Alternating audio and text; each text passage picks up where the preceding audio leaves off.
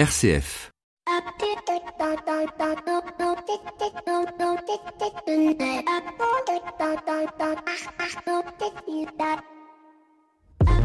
Bonjour à toutes et à tous. Au petit matin, quand la radio se met en marche, les rêves se mélangent avec la réalité. Vous ne savez plus où se situe la frontière entre l'info de France Inter ou entre vos rêves. Pourtant, au milieu de tout cela m'est venue une idée de cet édito, comme un flash, comme une idée géniale qu'il me fallait développer. J'avais tout en tête, c'était logique, c'était pertinent, plein d'humour et d'esprit.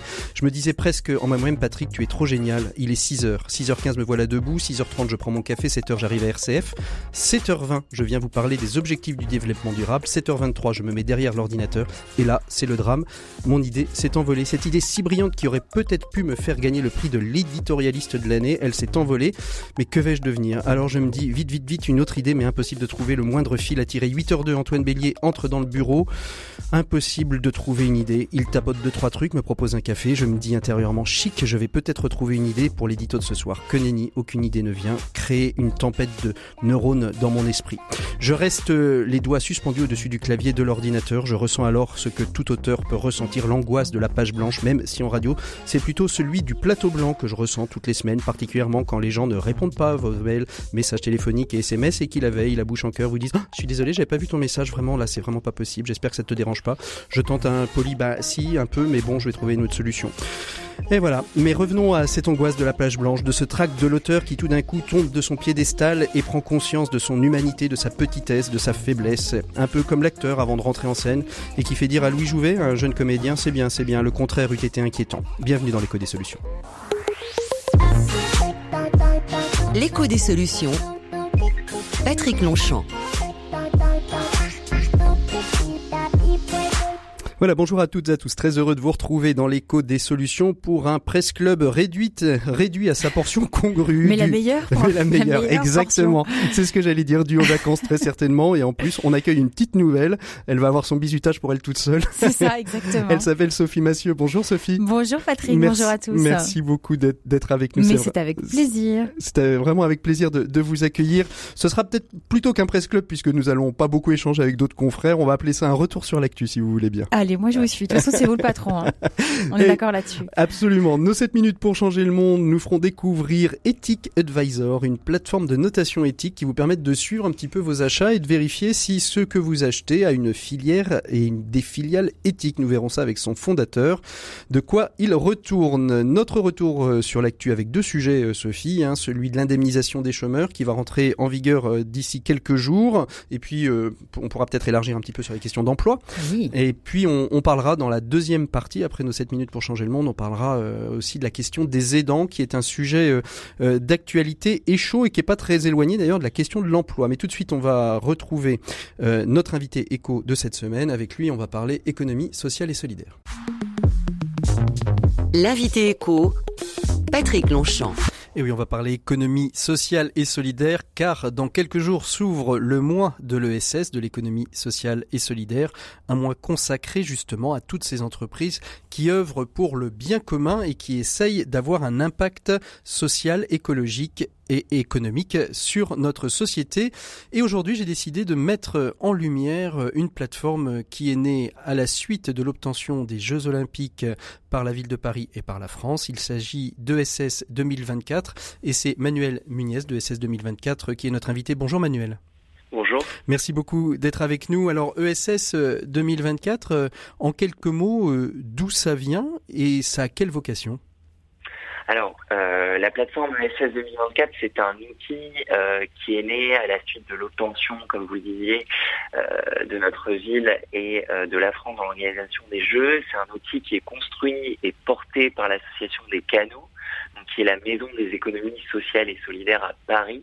Et euh, donc nous travaillons au quotidien avec le comité d'organisation des JO qui va présider la bonne tenue de l'événement et la Solidéo qui est la société de livraison des ouvrages olympiques qui est l'établissement public qui va piloter la construction, la rénovation et l'aménagement des, des, sites olympiques. Donc mmh. nous, euh, notre objectif, notre vocation même, c'est de favoriser l'accès des entreprises de l'ESS et des entrepreneurs sociaux au marché lié à l'organisation des Jeux Olympiques et Paralympiques de Paris 2024. Mmh. Alors ça, ça, ça va s'organiser comment euh, cette, euh, cette place de l'ESS Comment, à quel endroit on va pouvoir trouver de l'économie sociale et solidaire? Alors nous, notre plateforme, elle est bien sûr en ligne. On invite donc toutes les structures de l'ESS sur le territoire national à se référencer en remplissant le formulaire sur notre site. Et nous, on vise à informer sur les marchés en cours et à venir. On mobilise et on accompagne les entreprises de l'ESS et les entrepreneurs engagés dans une démarche euh, à impact éco-responsable, une économie positive pour qu'ils soient vraiment au cœur de l'organisation des JO. Mhm. Alors, justement, ça veut, les, au cœur des, des, JO, ça veut dire que ça, ça, touche quoi? Toutes les entreprises. Ça veut dire que aujourd'hui, euh, on peut imaginer qu'une partie euh, des stands de, de boissons euh, soit tenue par des ESAT, par exemple? Tout à fait. Donc, vous parlais des marchés de restauration dans, dans ce langage. euh, du coup, il y a, y a une cartographie des emplois qui a été réalisée. On estime de manière prévisionnelle près de 150 000 emplois qui vont être créés et qui concerne tous les secteurs d'activité de l'économie française sur tout le territoire national. Euh, il y a bien sûr euh, des secteurs, enfin, certains secteurs qui sont plus propices au positionnement de l'ESS, enfin, la restauration, l'insertion professionnelle, le traitement des déchets, mmh. le surplus. Mmh. Et euh, donc nous, on pense que l'ESS a une carte à jouer non seulement dans ces secteurs-là, mais dans tous, et les opportunités concernent euh, l'ensemble des achats publics qui sont liés au jeu, bien sûr. Est-ce qu'il y a une part qui est réservée à cette économie sociale et solidaire? Euh, Est-ce qu'elle est euh, importante? Est-ce qu'elle a été mesurée pour que ce ne soit pas juste, j'ai envie de dire, une opération de com On dit qu'on est inclusif, mais en fait, il y a 1%, 2% qui est consacré à l'économie sociale et solidaire?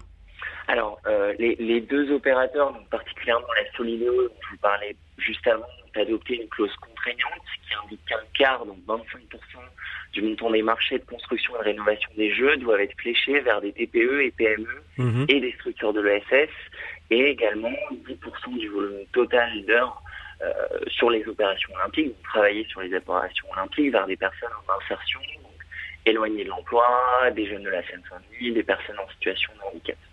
Euh, ces, euh, ces, deux chiffres que l'on martèle et que l'on répète euh, au quotidien euh, font vraiment partie de l'ADN de l'ADN des, des, organisateurs des jeux dès la phase candidature et ils vont être bien sûr, nous cette obligation de, de moyens on la porte au quotidien et seront euh, adoptés euh, dans l'organisation des JO.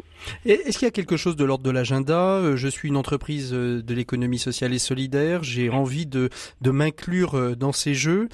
comment je fais aujourd'hui? Où est-ce que je trouve les appels à projets? Comment est-ce que j'y réponds? Est-ce que je suis accompagné pour y répondre si j'ai pas tellement l'habitude d'y aller ou d'y être? Parce que je peux être une petite structure de l'ESS tout à fait. Alors, comme, comme je vous le disais euh, en introduction, notre plateforme est en ligne et j'invite euh, votre entreprise, par exemple, ou toutes les entreprises à se référencer sur ess2024.org euh, pour que nous puissions informer cette entreprise-là en fonction du secteur du marché du jour, du marché en cours. Et ensuite, nous, on se charge de mobiliser les acteurs entre eux, de les accompagner dans leurs réponses, mhm. que ce soit une entreprise seule, un entrepreneur social ou euh, plus largement en collaboration avec des entreprises euh, dites classiques de l'économie mhm. traditionnelle. Mhm. Une, une, une, chose qui va prendre de l'ampleur, comment est-ce que on va fédérer? Est-ce qu'il y a déjà euh, des passages un petit peu, j'ai envie de dire, fédératifs, collaboratifs entre ces entreprises qui petit à petit vont, vont être sollicitées et vont s'engager dans les jeux? Bien sûr, il y, a, y, a, déjà qui ont déjà les marchés qui ont été publiés. Parmi ces derniers, euh, une partie intègre déjà des lauréats issus de l'ESS et déjà également en partenariat avec des entreprises classiques. Euh, de l'autre côté, on commence à accélérer la dynamique sur les territoires. Euh, en 2020, on va faire la tournée des régions avec le French Impact et le groupe BPCE, donc sponsor premium des mhm. jeux, pour mobiliser les entreprises sociales euh, dans toutes les régions et euh, dans tous les territoires de, euh, de notre pays. Est-ce qu'il y a des secteurs euh, qui sont qui sont, où, où, il y aura plus de marchés que d'autres? Est-ce qu'on voit est-ce qu'on voit une comment dire une cartographie des différents types de marchés? C'est laquelle? Tout à fait. Une, une, cinquantaine de secteurs d'activité vont faire l'objet d'achats publics. Mhm. les entreprises de l'ESS pourront y répondre seules, à plusieurs en collaboration avec des entreprises classiques, comme je disais. Et euh, effectivement, on voit euh, d'ores et déjà certains secteurs qui sont euh, peut-être plus propices au positionnement de l'ESS. C'est le cas de la restauration, de l'insertion, du traitement, la valorisation des déchets, mais on, on, se rend compte assez rapidement que l'ensemble, quasiment l'ensemble des secteurs de l'économie vont être concernés par cette cartographie des achats. Si on veut en savoir plus, bien évidemment, on peut aller sur le site et sur la plateforme ess2024.org. J'espère et j'en suis certain, on refera une émission et un dossier spécial de l'éco des solutions. En attendant, on retrouve tout de suite Sophie qui est juste à côté de moi et on ouvre notre dossier de cette semaine. On ouvre notre retour sur l'actu avec, euh, avec Sophie Massieu. Merci beaucoup euh, Manuel. Merci à vous. À bientôt, au revoir. L'écho des solutions. Patrick Longchamp. Voilà, on se retrouve pour ouvrir donc le dossier de cette semaine avec vous, euh, Sophie. Alors on va parler emploi, indemnisation chômage, aidant, euh, mais il y a une petite habitude chez nous, on commence toujours par un petit coup de cœur ou un petit coup de gueule. Est-ce que vous avez quelque chose à, à, à relever euh, dans ce mois-ci qui vous fait hurler de joie ou qui vous fait hurler de douleur? Alors je, je, je vais râler, hein, Ah, râler. parce que quand même quand on vient Vous pour la première si fois, bien il faut- Antonin voilà, oui, je travaille effectivement avec Antonin Amadou euh, pour RSE Data News notamment, et donc j'ai essayé de le remplacer dignement et donc de râler effectivement. Antonin est un grand râleur. Alors moi, ce qui m'a mis en colère et ce qui me met en colère, c'est dans la discussion du projet de loi de finances de la sécurité sociale, le fameux PLF, PLFSS disent les spécialistes, le fait que est clairement euh, affiché le fait qu'il n'y aura pas de compensation des dépenses supplémentaires que fait l'État euh, pour financer les, les mesures euh, du, du plan Macron euh, suite au, au gilet jaune. Donc en fait, on fait payer à la Sécu notre chère Sécu Mhm. des choses qui ne relèvent pas d'elle et après on dit ah bah elle est en déficit donc il va falloir qu'elle fasse Ouais, mais des là, elle économies. était, elle était légèrement bénéficiaire, j'ai cru comprendre. Mais c'est pas une raison. Euh, si vous vous avez euh, si vous vous avez de l'argent sur votre compte et que moi je n'en ai pas, si- est-ce que est-ce que vous trouverez légitime que je vous en prenne en disant bah écoute j'en manque moi donc tu vas m'en donner un peu. C'est le même principe en fait. Euh, la confusion entre la protection sociale et les politiques gouvernementales me semble vraiment euh, Mais ça, ça un vrai problème. Oui, ça- mais ça démontre aussi euh, des, des finances publiques qui sont exsangues, c'est-à-dire qu'on est obligé d'aller en un, un bon citoyen, un bon père de famille dit je vais aller gratter les fonds de tiroir, c'est en, en gros ce que ce que fait l'État aujourd'hui. Non, je suis pas d'accord avec ça. Je pense que la protection sociale, elle est financée par les cotisations des salariés et, et du patronat, et qu'elle est financée pour faire de la protection sociale et pas pour faire des mesures de communication gouvernementale euh, en réaction à un mouvement social par ailleurs qui est tout à fait légitime. Là n'est pas le sujet, mais simplement c'est pas le même budget. Ça doit être financé par le budget de l'État et non pas par le budget de la protection sociale. La protection sociale, c'est vos soins santé, c'est votre retraite, c'est vos allocations familiales. C'est ça hein, dont on Mhm, parle quand on mhm. parle de protection sociale. Alors bah, ça, nous, ça nous emmène justement sur notre euh, Voilà. notre premier sujet euh, de, de, de, de cette semaine, de ce mois-ci, hein, ce, ce retour euh, sur l'actu. Euh, le mois de novembre, souvent les, les, les mois de novembre, les mois de janvier euh, sont, liés les les mois de septembre. Euh, alors on vous augmente l'électricité, on vous fait payer plus d'impôts, enfin bref. Et là, c'est la réforme, la réforme sur l'indemnisation chômage qui va prendre effet. Hein, Alors ça en fait, la réforme de l'assurance chômage, elle va prendre effet en trois temps. Maintenant, le 1er novembre, puis le 1er janvier, puis le 1er avril. Euh, mais au 1er novembre, il y a déjà des mesures très très impactantes euh, qui vont être prises, euh, que je vous propose de, donc de, de- de préciser un petit peu. D'abord, pour tous, Alors- sont revues les conditions d'affiliation. Pardonnez-moi, c'est mon téléphone, c'est très mal, j'ai oublié de l'éteindre. C'est pas grave. Euh, ça arrive. De temps en temps, on a les pompiers qui passent. vous savez.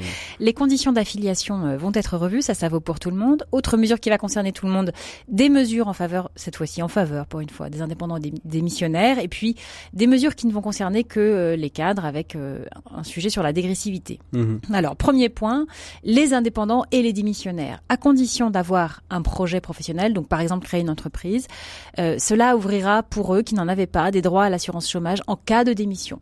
C'était une promesse du candidat Macron euh, pendant l'élection, sa candidature à l'élection présidentielle. Oui, mais ça, ça change pas grand-chose par rapport à ce que. ça va pas que- toucher forcément beaucoup pour de les, monde. pour les démissionnaires, parce que ceux qui partaient de leur entreprise et qui voulaient créer une entreprise avaient un certain nombre de dispositifs à leur disposition pour pouvoir créer et finalement Oui, avoir l'équivalent d'un salaire il y avait pas de mois. possibilité ni pour les indépendants d'être indemnisés par l'assurance chômage, ni pour, pour les démissionnaires. Évidemment, si on partait avec une rupture conventionnelle, ça ouvrait droit à, à, À l'indemnisation. Mais, mais là, la démission, pour motif légitime, euh, elle va intégrer cette idée de vous pouvez créer un projet et, et c'était Donc neuf. démission pour motif légitime, c'est-à-dire euh, c'est pas juste j'en ai marre marre de mon patron, je me Ah bah non, je- si j'en ai marre de casse mon patron, je me casse, euh, vous serez toujours pas indemnisé. D'accord. Voilà, Donc là, c'est vraiment C'est pour ça que je précise euh, qu'il faut un projet derrière. Est-ce qu'on sait un petit peu justement, parce que c'est très intéressant de se dire que finalement, euh, on va favoriser peut-être euh, d'une certaine manière le projet de création d'entreprise là où les zones de confort nous faisaient rester dans une entreprise et les zones de déconfort ou d'inconfort plutôt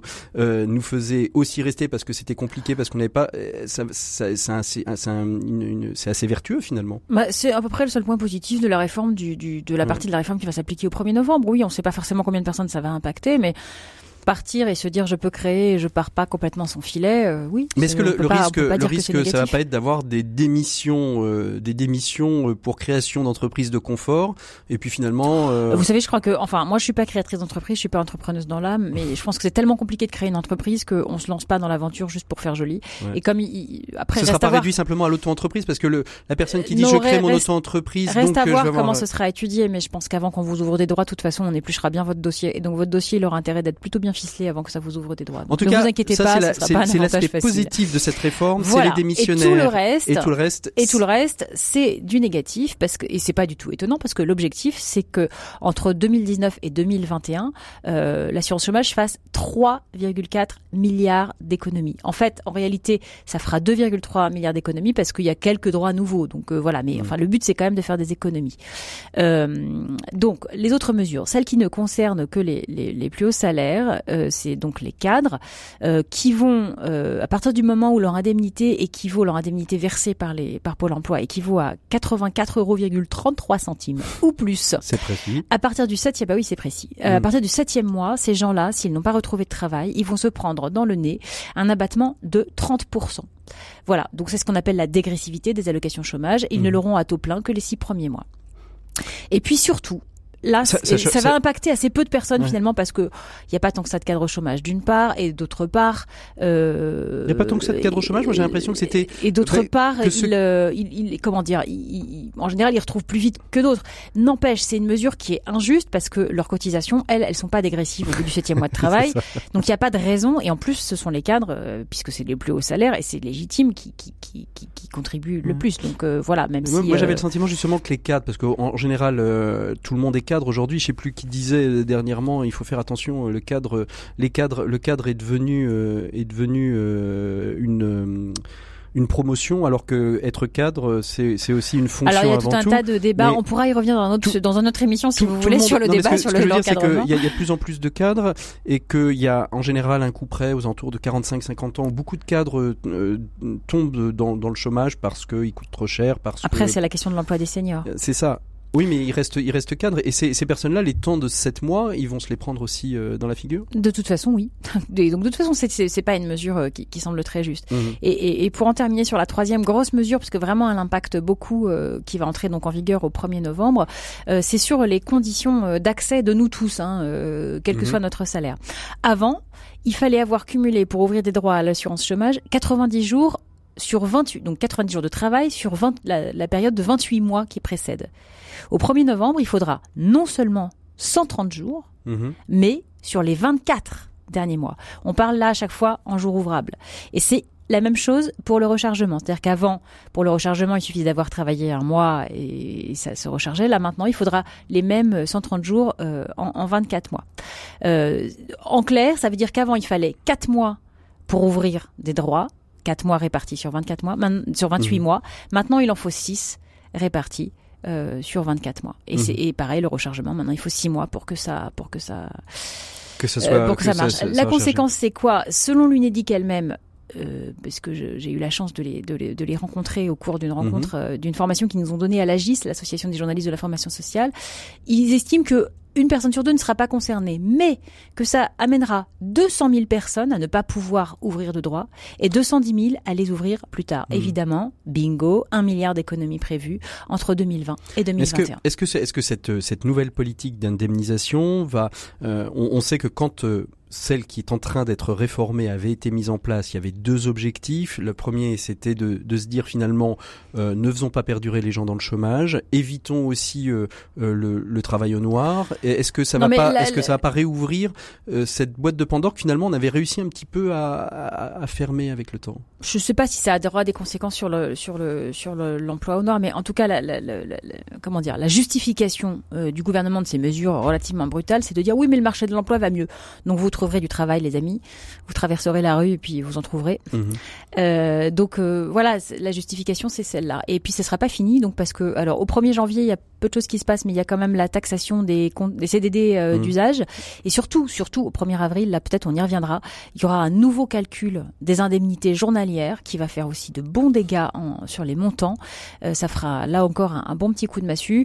en gros, pour le moment, on, pourrait y revenir dans le détail le moment venu, mais sachez pour le moment que ça va contester le principe de un jour travaillé, un jour indemnisé. Ça mhm. sera fini. Est-ce que ça veut dire qu'on arrive à un système un petit peu à, l'anglaise, anglo-saxonne, dénoncé par, par Ken Loach euh, dans, dans, son film? film. J'ai pas encore vu le film de Ken Loach, mais je comptais y aller ce week-end avec moi. si vous voulez. non, je parlais du précédent, vous savez, celui euh, de, de ce oui, de oui, cet oui, homme ça, ça je l'ai vu, c'était, c'était extraordinaire. Bah, euh, moi, je suis pas une spécialiste du système anglo-saxon, mais en tout cas, ce qui est sûr, c'est que la politique sociale n'en sort pas, n'en sort pas grandi. Mhm. Euh, à, à, côté de ça, puisque vous aimez quand même bien qu'on parle des choses un peu positives. Bah ouais, ouais, il y, y, a une, il y a une mission sur l'emploi des seniors qui a été lancée. Alors on verra ce que ça donne. En effet, ça pourrait être bien utile à l'heure où on nous dit que l'âge de la retraite va être euh, euh, décalé dans le temps. Euh, en même temps, les seniors, les entreprises n'en veulent pas, ne veulent pas les garder. C'est ce que vous disiez tout à l'heure. Donc là, il y a une mission autour de l'emploi des seniors. Espérons qu'elle n'accouche pas d'une souris. Bah oui, ça c'est toujours un petit peu les, les, les questions qu'on se pose. là, on a, on a vu la, la question de l'animation, la question de l'emploi aujourd'hui, l'emploi chez les jeunes, l'emploi chez les seniors. Vous, vous l'annoncez très très bien. On voit de plus en plus de seniors finalement s'orienter. J'avais fait une émission sur on peut être, on peut avoir 45 ans et, et lancer son entreprise et c'est c'est la, la, pépinière de Valpré à Lyon hein, qui, qui s'est lancé de ce défi d'accompagner les seniors dans le développement de leur entreprise, éviter le, le travail, j'ai envie de dire unipersonnel, c'est-à-dire le coaching. On, on, crée sa boîte parce que finalement on n'a plus que cette solution là. Et puis l'emploi des jeunes aussi. Bah oui, enfin, les deux extrémités de la vie sont toujours euh, professionnelles, toujours, toujours un peu un peu un peu compliquées évidemment. Euh, après, il y a euh, bien sûr euh, des, des, institutions qui sont qui sont là pour aider les missions locales pour les publics jeunes. Euh, d'ailleurs, il y a quand même un peu plus de politique en faveur de, des jeunes parce que sans doute ils ont aussi plus de difficultés, hein, puis ils ont moins de réseaux, etc. Mais après, euh, il y a quand même aujourd'hui, je trouve moi une tendance à l'individualisation au euh, débrouille-toi toi-même et je t'aiderai s'il me reste du temps. Mmh. quand on voit aussi, enfin c'est un autre sujet, mais c'est quand même lié à l'emploi, la réforme de la formation professionnelle. maintenant, mmh. chacun gère son GPF et son CPF, pardonnez-moi. et, et débrouille-toi avec ça, quoi. Donc c'est, il y a quand même une forte, forte individualisation et, puis pareil, responsabilisation. Une baisse, aussi euh, des, des, des, codes par heure euh, horaire euh, dans la, la, formation professionnelle ah continue. Oui, bah oui, évidemment, on en profite pour aboter un peu les montants tant qu'on y est. Voilà, exactement. Et puis de durcir aussi les, les, conditions d'accès aux, aux, aux, organismes de formation. Là, là on va passer très prochainement dans une certification. On avait d'abord tout le monde pouvait être formateur. Oui, alors ça c'est pas forcément plus mal hein, de faire un peu le ménage dans les différents organismes de certification, dans les organismes de formation, quand on voit euh, euh, le manque de sérieux de certains, le prix que ça coûte à la collectivité, etc., etc. Pour le coup. Sauf que le, formateur individuel qui fait bien son travail, ça va être, euh, ça va être de, ça va être du travail complémentaire, du travail supplémentaire, des coûts supplémentaires par rapport à des très très grosses structures aujourd'hui. oui, ça risque, ça risque. Alors à la fois c'est positif parce que ça va nettoyer le, marché, et, à la fois ça risque de le concentrer. exactement. Et il y a, y a, plein d'autres choses aussi. Hein, la, la, question de la, de la politique RH. Qu'est-ce que vous pensez, euh, Sophie, de, euh, de cette nouvelle mode qu'on voit dans, certains cabinets pour le recrutement, euh, du, du recrutement à l'aveugle? Je ne sais pas ce que vous appelez le recrutement à l'aveugle. J'imagine que c'est euh, des CV anonymisés, c'est ça? Non, c'est en fait l'agence de recrutement euh, récupère euh, l'ensemble des CV et va faire une proposition sans CV, sans, sans prétention salariale à l'entreprise qui va recevoir trois quatre personnes sans savoir finalement qui elle reçoit. Ah, je connaissais pas le système. bah, c'est sans doute un moyen de, de, de lutter contre les préjugés de départ. Après, est-ce que ça va éliminer les discriminations réellement? J'en sais rien parce que que de toute façon, si une entreprise a tendance à discriminer une personne d'origine étrangère, si ça se voit sur son visage, je ne sais pas si ça suffira de qu'elle sache pas d'où elle vient. Ça, peut être efficace, par exemple, pour ne pas avoir de préjugés à l'encontre des gens qui, qui, qui, viendraient des quartiers, comme on dit, mhm. des quartiers prioritaires de la ville. Ça, ça peut fonctionner, oui. Mais sur d'autres critères de, de, discrimination, je pense que ça n'aura aucun effet.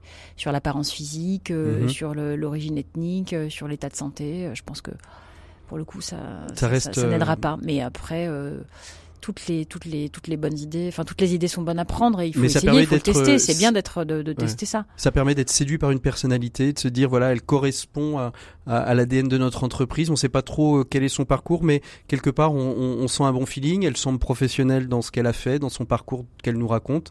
Euh, testons euh, et moi je pense que c'est très bien de le tester. Voilà. Je sais pas ce que ça donnera parce que je ne suis pas Cassandre et que je n'ai pas de boule de cristal. Mais euh, je pense qu'en tout cas, c'est intéressant de le tester. Qu'est-ce que vous pensez On va, c'est juste pour introduire notre notre invité des, des 7 minutes pour changer le monde, de toutes ces plateformes de de notation aujourd'hui? Alors dès qu'on va au restaurant, on note. Oui, c'est une manie, c'est une maladie. Euh, il faut noter tout le monde. Et en fait, comme on n'ose pas dire du mal, de toute façon, tout le monde a entre 4 et 5, donc je pense que ça sert à rien ou pas ou à pas grand chose. Euh, et dans les filières éthiques, là, on va, on va recevoir Ethic Advisor qui. Euh, Alors, j'ai vu cette histoire d'Ethic Advisor qui permet surtout de. L'intérêt, je trouve, de cette plateforme, même si je ne l'ai pas encore utilisée, euh, c'est de personnaliser ces critères. C'est-à-dire de, de, de, de, pouvoir remplir et de se dire OK, qu'est-ce qui est le plus important pour moi? Que ce soit fabriqué localement, que ça n'utilise pas de plastique, etc. Et donc, ça permet de faire un achat responsable euh, qui soit conforme aux valeurs qui sont les plus importantes pour moi. Eh bien, on va justement recevoir euh, son dirigeant fondateur, il s'appelle Eric Taillard et c'est notre invité des 7 minutes pour changer le monde. 7 minutes pour changer le monde, l'écho des solutions. Éric Taillard, bonjour. Merci beaucoup euh, d'être présent avec nous euh, dans cette euh, revue de presse, cette revue d'actu de l'éco des solutions.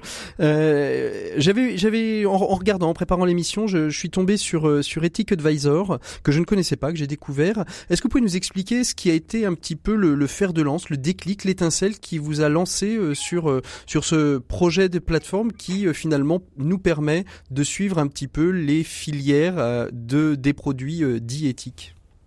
Bah, c'est vraiment un projet citoyen. Hein. Ma, ma, carrière n'a absolument rien à voir avec ce que je suis en train de faire avec Ethic Advisor. C'est vraiment une frustration de citoyens et de consommateurs.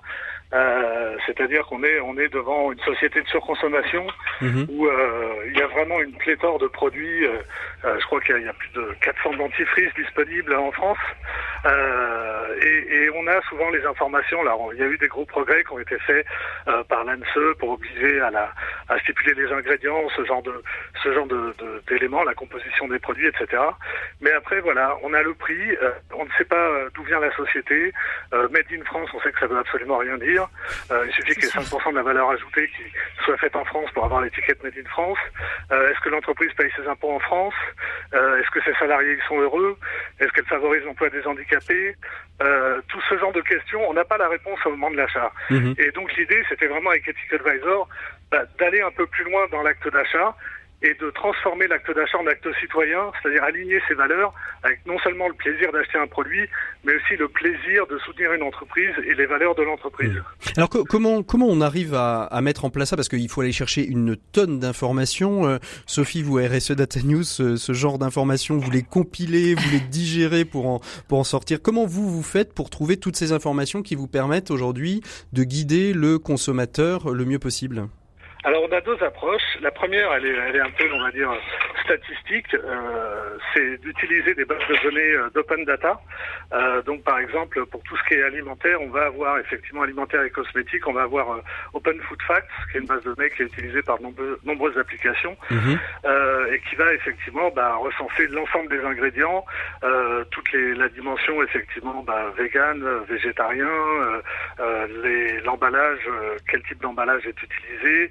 Euh, on va avoir les codes d'emballage qui vont donner des indications sur la provenance euh, du produit, etc., etc. Donc il y a un certain nombre d'éléments qui sont très factuels, qui sont dans ces bases de données. Et après, surtout, bah, nous, on a, on a mis en place tout un système de qualification d'entreprise où effectivement, bah, les entreprises vont, vont euh, expliquer ce à quoi elles prétendent et en quoi elles pensent avoir un impact positif sur un des trois piliers, toujours santé, social, planète. On veut vraiment être exhaustif mhm. sur ces trois piliers. Euh, donc l'entreprise prétend à des choses et nous l'objectif c'est de lutter contre le greenwashing parce que tout le monde en ce moment, euh, il suffit qu'une entreprise, on va pas citer de nom à l'antenne, mais euh, vous avez allez-y, allez-y. Non, non, non, je préfère pas. c'est pas l'esprit d'Ethic Advisor, c'est plutôt mettre les gentils en avant, donc on va pas taper les méchants. c'est bien, bravo. L'idée c'est effectivement, ben, il y a des entreprises qui ont 50 000 produits et puis elles vont faire un effort marketing sur un produit de une de leur gamme dans une niche qui va effectivement être dans une, une bouteille biodégradable, effectivement. Avec des ingrédients 100% naturels. Et puis, euh, sur ce produit, elle va faire de la communication sur l'ensemble du groupe. Mmh. Donc nous, on veut éviter ça et on veut effectivement qu'il y ait une cohérence, une intégrité au niveau de l'entreprise et pas simplement au niveau d'un produit de l'entreprise mmh. qui, par ailleurs, pourrait être complètement détestable. Mmh. Donc, euh, donc, on a cette qualification d'entreprise. Ils prétendent effectivement, et nous, on va effectivement vérifier. Euh, alors, il y a des choses qui sont plus ou moins vérifiables et c'est un peu la limite du système. Par exemple, une des notions qu'on aime, c'est paye ses impôts en France.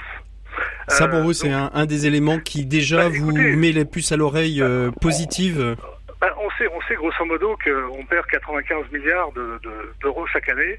Euh, 95 milliards, c'est un peu plus que le budget d'éducation nationale. Ça résoudrait beaucoup de problèmes euh, qu'on a au quotidien.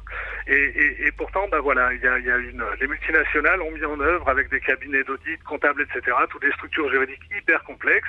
Elles sont dans la légalité, mais on sait qu'on échappe à, l'impôt qu'elles devraient théoriquement payer. Les, les, GAFA sont la caricature de ce système, l'aboutissement caricatural de ce système. Mmh. Donc, et là, en toute honnêteté, donc nous, on va avoir, ok, vous payez vos impôts en France. J'ai pas trouvé la magie pour m'assurer qu'on ne payait pas les, les, les, qu'on payait ses impôts en France. Alors on a quand même quelques grilles de critères, c'est-à-dire euh, on va plus loin que les yeux dans les yeux de Cahuzac, c'est-à-dire si l'entreprise si l'entreprise a une vingtaine de, de salariés, euh, n'a aucune euh, filiale à l'étranger, euh, sa, sa, capacité à, à, faire des montages financiers est, est complexe. Donc mmh. on va effectivement dire cette entreprise a priori elle paye ses impôts en France. On peut pas le certifier nous, Ethic Advisor. J'ai pas les moyens, il faudrait peut-être une armée de juristes, passer des heures c'est trop complexe. Mais au moins, ça donne une indication qu'on passe de la zone rouge à la zone orange ou à la zone verte. Mhm. Voilà. Alors, expliquez-nous un peu. Moi, je suis, euh, je suis un consommateur lambda. On a bien compris un petit peu comment vous montiez le, le projet euh, Ethic Advisor. Je suis un, un, un consommateur lambda. J'ai envie euh, de suivre un petit peu ces, ces, différentes choses. Comment je fais? Ça passe par le biais euh, euh, d'applications. Comment, comment ça fonctionne?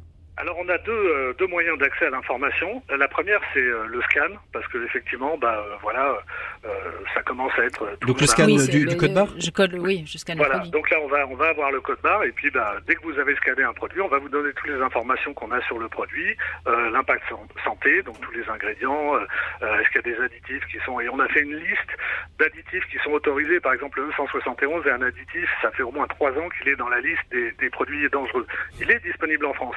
Bon, le, la décision a été prise de le retirer de la de la de la consommation à partir de, de janvier mmh. 2020. Mais mais ça fait deux ans qu'on dit bah attention, ce produit il a du E171, dont plusieurs études dans le monde euh, précisent qu'il y a des risques avérés. Bon, euh, donc ça, vous allez avoir ces informations-là. Dès que vous avez scanné, on va vous donner, euh, on va vous donner ces informations. Et l'idée, effectivement, c'est en même temps et ça a été mentionné euh, d'ailleurs juste avant que j'arrive dans cette euh, dans cet entretien parce que c'est quelque chose dont on est très fier. Euh, la, la, note du produit. Donc c'est un sujet sur lequel on a beaucoup travaillé. Vous allez scanner, vous allez avoir apparaître une note. C'est une note par défaut où en fait on a mis euh, le même nombre de poids sur 100 sur chacun des critères mmh. qu'a le, le, produit. Mais on Et peut les personnaliser. Et voilà, voilà, mm. parce que nous, certaines applications, vous dites, ce produit, il a 67 sur 100 en santé. Bon, très bien. Donc, que vous soyez un, un, gamin de 14 ans qui fait 10 heures de sport par semaine ou un diabétique sédentaire de 75 ans, ce produit va avoir le même impact sur votre santé. Alors que c'est on, trou on trouve que c'est un peu limité. Mm. Donc, l'idée, c'est effectivement, on va vous expliquer ce que c'est que le Novascore, donc la transformation des, des, aliments. On va vous expliquer ce que c'est le, le Nutri-Score, donc le, la, la, la, présence de sucre, gras, etc. On va vous expliquer ce que c'est les additifs réputés dangereux, même autorisé. Et en fonction de ça, vous allez dire, ah oui, j'ai compris, bah, effectivement, alimentation ultra transformée, j'ai compris qu'il y avait un lien euh, reconnu par l'INSERM entre taux de cancer mmh. et mhm. alimentation, c'est important pour moi. du coup, le produit qui va être peu transformé va voir sa note augmenter euh, de façon homothétique avec l'importance que vous avez donnée à ce critère. Donc, euh, donc vous et moi, on va pas voir la même note sur Ethic Advisor en fonction de nos C'est ce que je trouve très intéressant, moi, parce que ouais. des, des, applications qui notent les produits, il y en a des pelletés, et je trouve que ce qui fait la nouveauté de votre produit, c'est vraiment ça, en fait, de pouvoir le personnaliser selon les critères qui m'importe et selon qui je suis. Bah, c'est gentil. C'est notre approche depuis le début parce qu'effectivement, euh, c'est pas qui sommes-nous pour juger, c'était pas l'idée, mais c'est effectivement surtout dans. C'est donner des informations pour que moi, le consommateur final qui va le manger ou l'utiliser, je sache.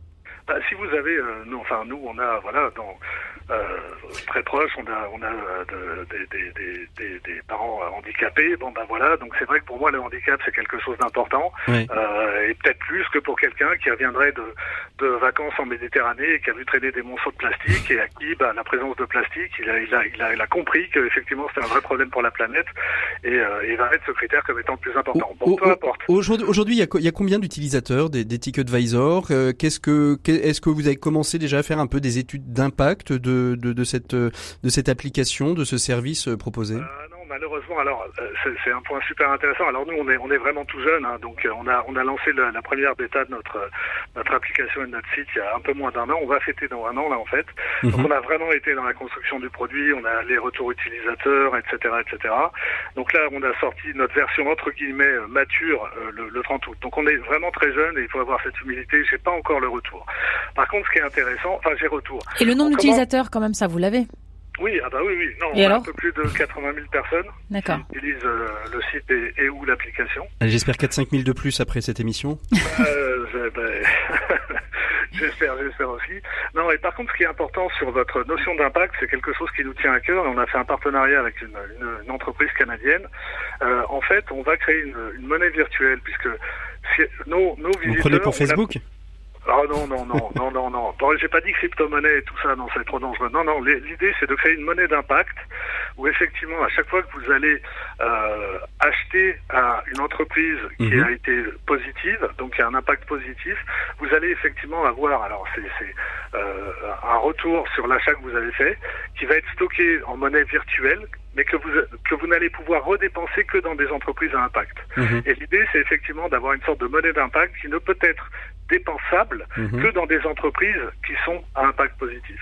Mhm. Mais ça, c'est à très long terme. Hein. Je vous donne ça, c'est la vision à long terme. Mais pour répondre à votre question sur l'impact, ça, ça, nous permettra d'avoir une mesure de l'impact positif qui aura été généré par ces entreprises et par les utilisateurs qui auront effectivement favorisé ces entreprises. Et puis, puis vous récompensez aussi, euh, pardon Sophie, euh, je, je, garde la question, euh, vous, vous récompensez aussi vos, vos, vos internautes qui, qui s'engagent avec vous. Hein? Alors bon, là, là, on est très, on, on essaye de s'adapter au marché. C'est pas forcément ce dont on est le plus fier, mais c'est vrai que tant qu'à effectivement avoir un impact positif, on a des partenariats avec ces entreprises qu'on a qualifiées de façon objective. Alors là, vraiment, j'insiste là-dessus, c'est objectif. Vous allez sur une fiche produit, euh, vous voyez qu'elle euh, est sans plastique, euh, elle emploie, mhm. c'est une ESAT, c'est une coopérative. On ne prend que des critères les plus factuels possibles. Et si effectivement, bah, vous allez acheter un produit à ces entreprises-là, vous allez avoir 2% de vos achats qui vont être effectivement stockés. Et encore une fois, que vous n'allez pouvoir redépenser que dans, dans des entreprises qui ont été qualifiées Mhm. Alors c'est vrai que c'est là où il y a l'ambiguïté, c'est-à-dire elle est qualifiée par vous. Ah oui, d'accord, donc on est jugé par qui Sauf que le jugement qu'on fait, il est mhm. complètement lisible. Donc mhm. c'est pas un jugement qui est caché quelque part, ce sont que les critères factuels que vous retrouvez sur le site et sur l'application. Sophie, je vous ai coupé tout à l'heure, vous aviez une non, question. juste, euh, est-ce que vous avez déjà eu un retour des entreprises? Est-ce que, est-ce qu'elles, parce que voilà, on a parlé des consommateurs, mais du coup les entreprises qui se retrouvent notées de cette façon sur leurs produits, est-ce qu'elles vous ont contacté? Est-ce qu'elles ont réagi? ah bah on a des, on a des, on a des gros moments de, tension avec certaines, et puis eh ben, c'est toujours pareil. Hein, ceux qui sont, euh, ceux qui jouent la transparence absolue euh, et qui ont effectivement, euh, c'est pour ça qu'on a beaucoup de très jeunes entreprises, parce que c'est pas des entreprises qui d'un seul coup se rendent compte que les consommateurs veulent ça. C'est des entreprises qui sont créées il y a trois ans, avec dans l'esprit de leurs fondateurs l'idée d'avoir un impact positif sur la santé, la société et la planète. Mmh. Ces entreprises-là, vous comprenez qu'elles achètent Advisor entre guillemets le concept. Au contraire, elles, elles aiment cette, cette, ce porte-voix, ce qualificateur qui va effectivement valider qu'elles ont un impact positif, etc. Est-ce que, est-ce que, les, les qui essayent de s'adapter et qui prennent justement et on retombe dans le greenwashing, etc. Euh, bah, effectivement. Là, ça grince. Bah, bah, là, ça grince un peu, mais ça, et c'est là où je me dis que, bah, on n'est pas complètement inutile. voilà. Est-ce que vous justement, vous avez eu à cause de ça, vous avez eu, vous avez eu des freins, vous avez senti que ça a été plus compliqué de de développer euh, votre votre site, votre application, parce que euh, des grands des grands groupes, des grosses structures, des grosses entreprises, y voyaient une menace? Ou avec les 80 000, vous n'êtes pas encore totalement une menace? Non, non, bah euh, non, on espère effectivement qu'un jour, euh, l'idée c'est effectivement de transformer les mentalités des entreprises. Alors la pression des consommateurs, elle est déjà là.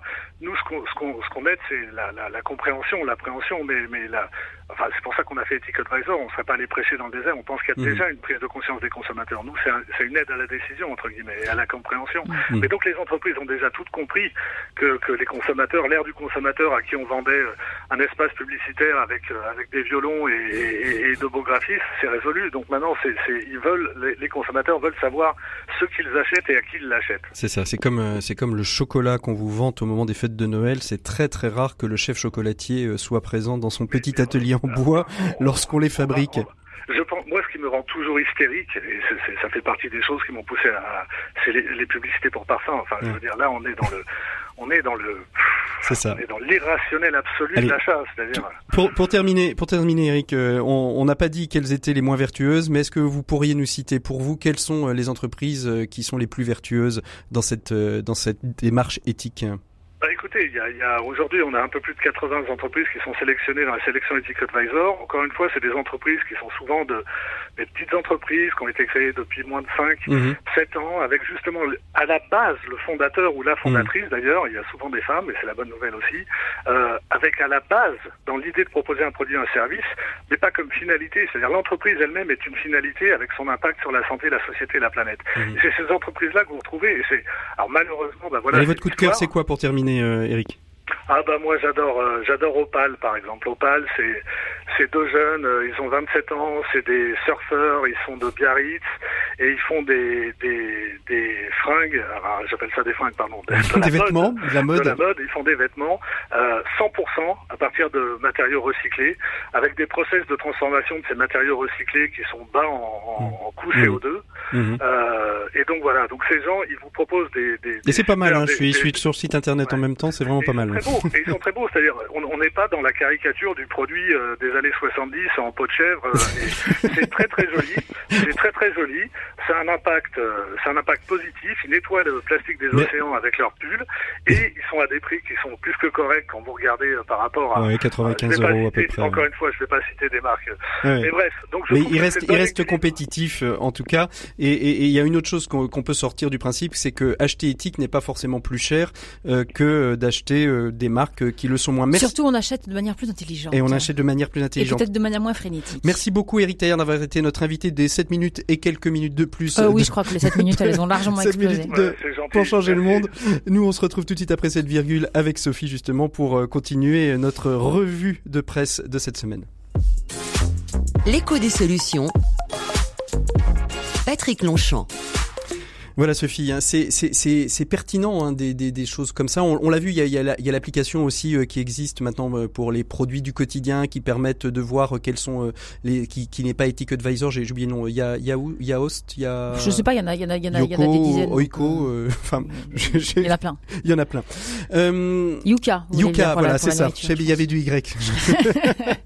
Yuka, exactement, c'est tout à fait ça. Euh, une deuxième, un deuxième sujet qui qui est intéressant parce que d'abord d'abord, il y a eu de l'actualité ce mois-ci, qui est la question semaine cette semaine. C'est euh, c'est la question des aidants et de la place qu'ils tiennent aujourd'hui dans la, la société. Euh, une place qui est à la fois euh, une place professionnelle, c'est-à-dire quelle place ils ont dans euh, professionnellement parlant, quelles compétences ils, ils acquièrent, et puis euh, une place euh, aussi dans, j'ai envie de dire, dans, dans l'expertise, parce que finalement, ça devient presque, ils sont d'aussi bons experts parfois que des spécialistes de la question dans le milieu médical. Oui, enfin surtout, ils n'ont pas trop le choix, ils accompagnent des gens, ils sont entre 8 et 11 millions, dit-on euh, à accompagner un proche qui devient, qui est, qui est, en situation de dépendance, soit en raison de son âge, soit en raison d'une maladie, soit en raison d'un handicap. Mhm. Et le, le, 23 octobre, effectivement, le gouvernement a annoncé un plan euh, à, leur, à leur destination. Alors, euh, il y, a, y, a, des choses qui paraissent intéressantes dedans, euh, notamment une indemnisation du congé euh, de proche aidant. Alors c'est pas forcément énorme, mais ça n'existait pas et c'est fixé à 43 euros pour la personne pour une personne qui vivrait en couple, et 52 euros pour une personne qui vivrait seule. Et donc pour rebondir sur ce que vous disiez, euh, si si elle doit s'arrêter de travailler de façon temporaire ou, ou, prendre une activité à temps partiel, etc., ça peut permettre de compenser. Et bien sûr, un aidant peut, mais c'est pas forcément euh, le cas à chaque fois, acquérir un certain nombre de compétences. Euh, que peut-être l'employeur pourra après valoriser. Mais je crois que honnêtement, le, le sujet premier, il n'est pas là. Le sujet premier, il est dans le fait que ces gens euh, ont, ont, vraiment des difficultés, ont aussi des besoins de répit. Et d'ailleurs, le plan, euh, le plan euh, présenté cette semaine par le gouvernement prévoit aussi de développer des, des, des solutions, des de, solutions répit, de répit. Et, parce que et c'est pas, et c'est vraiment pas rien parce que c'est c'est très compliqué. Alors pour les solutions de répit, le gouvernement prévoit un budget de 105 millions d'euros de 2020-2022. Très honnêtement, je suis pas à même de juger. Qu'est-ce que ça va être ces, solutions de répit Ça va être des associations. Ce sont des associations qui, des, structures qui pourront accueillir un temps la personne aidée euh, pour pour euh, s'en occuper et, les, et, les, aidants entre eux pour qu'ils aient des activités un peu autres, pour qu'ils sortent un peu de ce 100% euh, j'aide un autre et je ne vis plus. Mmh. On, on, finalement, on ne vit plus que dans, dans le regard de l'autre en permanence, dans l'attention portée et dans son assistance, l'attention portée à l'autre, et finalement, on, on, finit par s'oublier soi-même. Oui, et, parfois, notamment chez les personnes âgées, ce sont les aidants qui, qui peuvent mourir avant la personne aidée dans un couple, par exemple vieillissant. Euh, si monsieur aide madame ou inversement, peu importe, euh, monsieur qui aide pourra partir avant madame qui est aidante parce que Mhm. les gens se mettent entre parenthèses, ne se soignent plus, ne se préoccupent plus de leur santé, etc. Ils disent non mais non mais moi je vais bien et ça peut créer euh, des situations dramatiques, y compris pour la personne aidée parce que si l'aidant s'en va avant elle, au-delà du traumatisme euh, évidemment euh, personnel, affectif, etc. euh, concrètement c'est Mhm. vu, vu le nombre que, que vous vous donnez hein, de, de personnes aidantes aujourd'hui, ah, ça, veut... va aller de plus en plus, Et- ça va croître puisqu'on vieillit de plus en plus et parce qu'il y aura ça de plus veut- en plus de personnes dépendantes. ça, veut dire, ça veut dire que euh, dans les entreprises, c'est quelque chose qu'il va falloir aussi euh, Ça veut dire que déjà et les entreprises Elles sont, sont- s'en saisissent. Je pense que déjà elles en parlent, déjà elles. Alors certaines ont même mis en place des choses vraiment euh, réfléchies, des plans sur les aidants. Je pense à la Poste en Mhm. Qui a réfléchi à, à, à des systèmes de télétravail aménagés euh, pour pour avoir plus de jours de télétravail. Bon, ça c'est pas la seule boîte à le faire. Plusieurs font ça, mais la Poste a aussi imaginé des systèmes de mobilité professionnelle. Elle peut se le permettre puisqu'elle est présente partout en France. Elle propose, euh, si par exemple on doit aider maman euh, qui est dans l'Isère alors que soi-même on est en Alsace, d'essayer de trouver un poste plus près de maman pour éviter Mhm. aussi des temps de trajet, etc. Donc les entreprises s'en saisissent. Alors les communicants aussi, hein, il y a des tas de prix des aidants qui naissent de partout, qui valent ce qu'ils valent, qui sont pas tous euh, franchement, euh, qui valent pas tous grand chose parce que quand euh, quand les, boîtes qui les créent sont elles-mêmes candidates, on peut se demander, euh, bref, à quoi ça sert à part faire de la communication, mais en parler c'est déjà ça. Est-ce que, ça veut dire que finalement on va arriver peut-être à terme, hein, puisque vous parliez d'une indemnisation potentielle, à prendre un congé parental vieillesse? Bah, en tout cas, le montant de- dont on parlait du, du congé proche aidant, il est calculé justement sur l'allocation de présence parentale. C'est, ça. euh, On, reste, euh, on reste a- a- attaché à ça. Il y a aussi des petites applications. euh, je les avais reçues, je crois, il y a quelques temps, euh, tout au début euh, de l'éco des solutions, une petite application qui s'appelle Wello. Vous en avez entendu parler, euh, Sophie? Non, mais moi j'ai un peu une allergie aux applications en fait. Ouais. Alors, euh, je... Ah oui, pourquoi? Parce que je trouve que c'est une fausse solution à, à Mhm. beaucoup de problèmes euh, réels. C'est-à-dire que je pense qu'on peut pas tout régler euh, avec le numérique. Je pense que la présence humaine, elle a, elle a parfois une valeur Mhm. absolument inestimable. Et, Mhm. et c'est pas parce qu'on a une petite application pour cocher une case que ça va nous aider à aller mieux. Enfin, je voilà. Mhm. Donc je connais pas celle-ci. Elle est peut-être euh, très bien, mais Le, le principe est assez simple. Hein. Le principe de Wello, c'est dire, en effet, on parle souvent de, de la surcharge mentale des aidants qui très souvent euh, prennent sur eux de tout faire parce Oui. qu'ils ils sont saturés de demander et d'être obligés de demander. Tout et l'application Wello, elle génère dans l'écosystème qui entoure la personne à aider des personnes qui disent bah moi je suis je peux être disponible pour le pain etc. Et plutôt que de demander, c'est l'application qui va demander à l'entourage si on peut venir. Euh, enfin rien n'oblige la personne à répondre. euh, Ah, non, Je- rien, je- rien, rien n'oblige voilà, la personne à alors répondre, que mais- si on se passe un coup de fil euh, entre frères et sœurs pour aider maman, euh, en disant mais écoute là je suis vraiment désolée mais cette fois-ci je peux pas, on va on va être à mon avis plus convaincant qu'une petite application qui va vous envoyer une notification parmi les 300 euh, notifications que vous allez recevoir de, de Twitter, Facebook et autres. euh. Un peu, en fait, c'est un peu le système d'entourage, vous voyez, le système Oui, mais pour moi l'entourage il est c'est de l'entourage, c'est de l'humain, c'est pas Ouais. une machine. C'est pas une machine. Voilà. Sur la sur la question la question des, des aidants aussi, euh, on, on voit que ça va être euh, ça, ça pose la question euh, d'une population vieillissante. Il ne va pas y avoir que que l'accompagnement euh, des, des, des personnes euh, des personnes euh, des personnes âgées en proximité. Il va y avoir aussi l'accompagnement de la très grande vieillesse. Et il y a une vraie question aujourd'hui qui se pose, qui sont les aidants professionnels, les Mhm. aides à domicile, Mhm. qui sont des métiers aujourd'hui en hypertension. Alors demain, euh, mardi 29 euh, octobre, va être remis euh, par Myriam El Khomri un rapport sur cette question-là à, à, la ministre de la Santé, Agnès Buzyn. je ne sais pas encore ce qu'il contient, mais ce que je sais, c'est qu'en effet, elle appellera, parce que il y avait un article du journal du dimanche publié la semaine dernière, qui, qui, dévoilait les bonnes feuilles, qui dévoilait un petit peu quand même des grands principes et notamment la revalorisation salariale de ces métiers, mais aussi plus de formation. Bref, effectivement, renforcer l'attractivité de ces métiers qui aujourd'hui est, euh, est en vraie difficulté pour, euh, pour recruter le mmh, nombre de mmh, personnes mmh. nécessaires, euh, que ce soit des aidants dans des structures ou des aidants qui permettront la vie à domicile, parce que il y a une vraie volonté, c'était déjà indiqué dans le rapport Libo de Dominique Libo en avril dernier sur ces sujets-là, qui, qui, a donné naissance à, à, la mission et au rapport que, que, que va rendre Myriam El Khomri, euh, de, de développer le, le, la vie à domicile. Donc à, côté de ça, il va falloir des moyens. Est-ce que, est-ce que justement, comment se passe la relation entre les aidants qui sont l'entourage proche et les aidants euh, professionnels Il y a des communications entre eux Ils se regardent bah, en chaîne faïence Je pense qu'il y a autant de réponses que, que de situations. Je pense que là, pour le coup, il n'y a pas de réponse universelle et, et qu'on dépasse champ, mon champ de compétences économiques. Mais, mais euh, je, je, je, pense qu'il y a des structures avec lesquelles les, relations sont très bonnes et d'autres avec lesquelles. Et puis c'est aussi des histoires d'humains. Donc euh, il y a des. Non, mais est-ce que l'expertise, en gros, ma question c'était est-ce que l'expertise des uns est vraiment prise en compte par. par l'expertise, par les, par, les autres Par les autres. Il peut toujours y avoir des frottements, mais c'est un petit peu comme entre parents et enseignants, etc. etc. Hein. c'est toujours. Bien sûr qu'il peut y avoir des frottements, bien sûr. Mhm. Mais dans l'idéal, euh, tout ça pourrait se compléter et, favoriser un meilleur euh, sort euh, on, on pour pourrait, nos personnes On pourrait imaginer que des personnes qui ont été aidantes de, une grande partie de leur vie, parce qu'il n'y a pas que être aidant de, de, de, parents seniors, on peut être aidant de, parents ou d'enfants ou de, jeunes handicapés, d'imaginer une, une, valorisation des acquis d'expérience pour passer des diplômes. C'est, et pourquoi pas Et pourquoi pas On est en train de l'imaginer déjà pour les gens qui exercent une activité syndicale. Ouais. Donc moi, je pense qu'effectivement, il y a des compétences à valoriser.